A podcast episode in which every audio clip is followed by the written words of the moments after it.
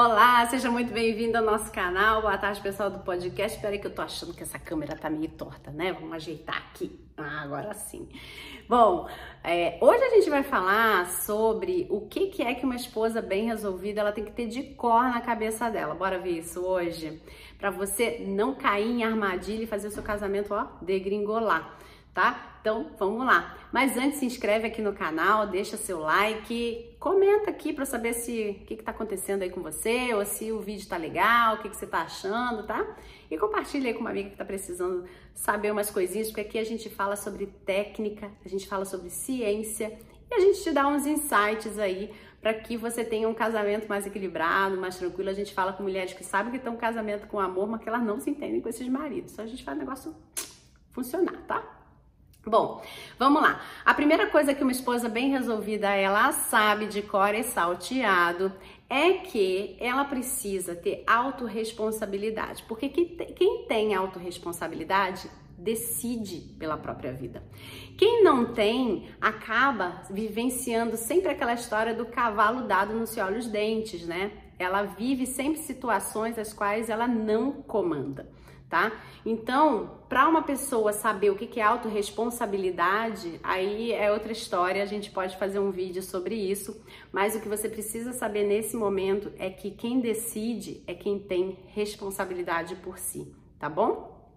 A segunda coisa é que ela não tem bola de cristal, então não adianta achar que ela conhece o marido dela de cabo a rabo e que ela sabe como o cara funciona e que tá lá, lá, lá. A gente aqui até ensina no nosso segundo degrau, né, da, das nossas atividades aqui, que a gente tem cursos, mentorias e tal é, a gente ensina como você ler o seu marido, como você entender o seu marido, entender como ele funciona, né? E para você poder ter uma comunicação mais adequada com ele.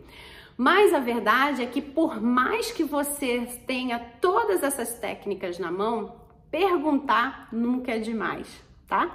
Então, quando você não pergunta, você tá adivinhando, né? Então, é Saber o perfil e tal ajuda você saber como perguntar, né? E não exatamente o que fazer imediatamente, né? Ajuda você a facilitar aí o ambiente para você se comunicar mais adequadamente com ele.